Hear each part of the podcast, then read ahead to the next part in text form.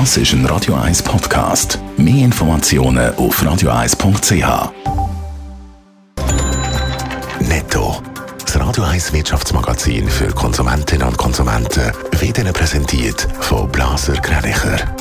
Wir beraten und unterstützen Sie bei der Bewertung und dem Verkauf von Ihrer Liegenschaft. blasergreinicher.ch Adrian Sutter.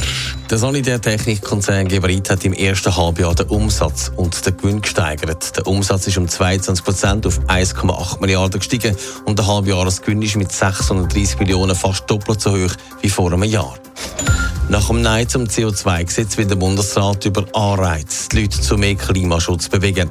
Das hat Umweltministerin Simonetta Sommaruga am SRF-Interview gesagt. Wie sie auch betont hat, ist, dass jetzt sicher keine Diskussion braucht über neue Atomkraftwerke. Das haben Parlamentarier von SVP und FDP ins Spiel gebracht. Der US-Präsident Joe Biden setzt sich für Impfpflicht bei den Unternehmen ein. Eine Impfpflicht gäbe es auch bei Pocken oder Polio bereits seit Jahrzehnten. Darum fände ich gut, wenn sich die Unternehmen vermehrt dafür einsetzen, dass sich ihre Angestellten gegen Covid impfen lassen, hat er von den Medien gesagt. Monatelang war wegen Corona in den Restaurants der drinnen und an vielen Orten hat man zum Teil Personal entlassen und jetzt fehlt es an Personal. Adrian Sutter, vor allem in den Küchen der Restaurants sucht man verzweifelt nach Personal. Tatsächlich ist es so, dass viele Restaurants aus der Not raus, weil sie monatelang zugehört haben, nichts anderes haben können machen als ein Personal künden. Das Personal, das ist offensichtlich irgendwie verschwunden. Einerseits sind viele Köchinnen und Köche aus dem Ausland wieder heimgereist und auch dort geblieben. Und andererseits haben sich viele in dieser Zeit weitergebildet und suchen jetzt andere Geschäftsfelder in der Gastrobranche. Das Problem ist gross, heisst es beim Hotelierverband.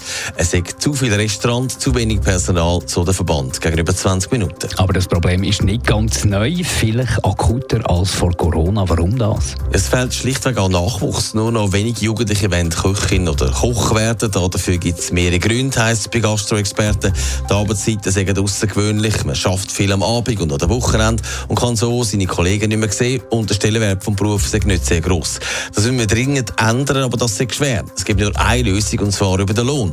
Das heisst, auf mit den Löhnen, dann wird der Beruf mehr sexy. Aber dann kommt es zu einem Problem. Auf Auf mit den Löhnen heisst auch, dass Essen in den Restaurant teurer wird. Und da wird es schwer, die Schmerzgrenze auszulotsen.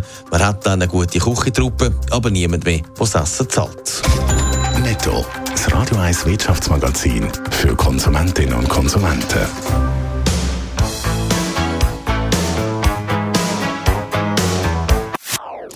Das ist ein Radio 1 Podcast. Mehr Informationen auf radio1.ch.